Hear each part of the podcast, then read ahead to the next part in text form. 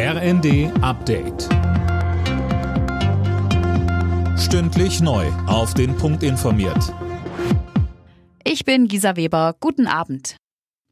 Weltweit ist die Solidarität nach den schweren Erdbeben in der Türkei und in Syrien groß. Die Zahl der Toten ist mittlerweile auf mehr als 2600 gestiegen. Bundeskanzler Scholz versprach Unterstützung für die Menschen vor Ort.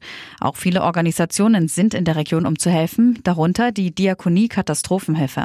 Sprecher Tommy Ramm sagt uns. Man muss sich vor Augen führen, dass natürlich dort auch Winter herrscht. Das heißt, die Menschen brauchen dringend Unterkunft, brauchen Wärme wie Decken, Kleidung und natürlich auch ähm, Lebensmittel, um die nächsten äh, Tage und wahrscheinlich auch Wochen äh, zu überstehen. Bei der Post sind auch heute einige Briefe und Pakete liegen geblieben. Grund ist ein Warnstreik, zu dem Verdi aufgerufen hatte. Laut der Gewerkschaft haben sich rund 5000 Beschäftigte beteiligt. Linda Bachmann, morgen soll es weitergehen. Genau damit will die Gewerkschaft kurz vor den Tarifverhandlungen nochmal den Druck erhöhen. Sie fordert ein Gehaltsplus von 15 Prozent für rund 160.000 Beschäftigte. Die Post lehnt das ab. Am Mittag ist auch eine große Kundgebung in Dortmund geplant, bei der etwa 3000 Streikende erwartet werden. In den letzten Wochen Wochen gab es bereits mehrere Warnstreiks. Millionen Sendungen kamen später an.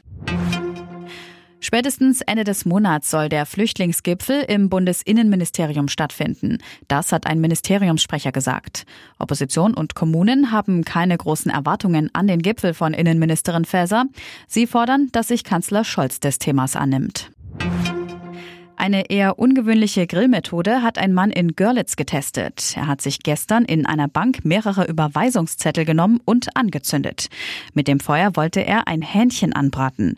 Die Polizei stellte später fest, dass der 36-Jährige unter Drogen stand. Alle Nachrichten auf rnd.de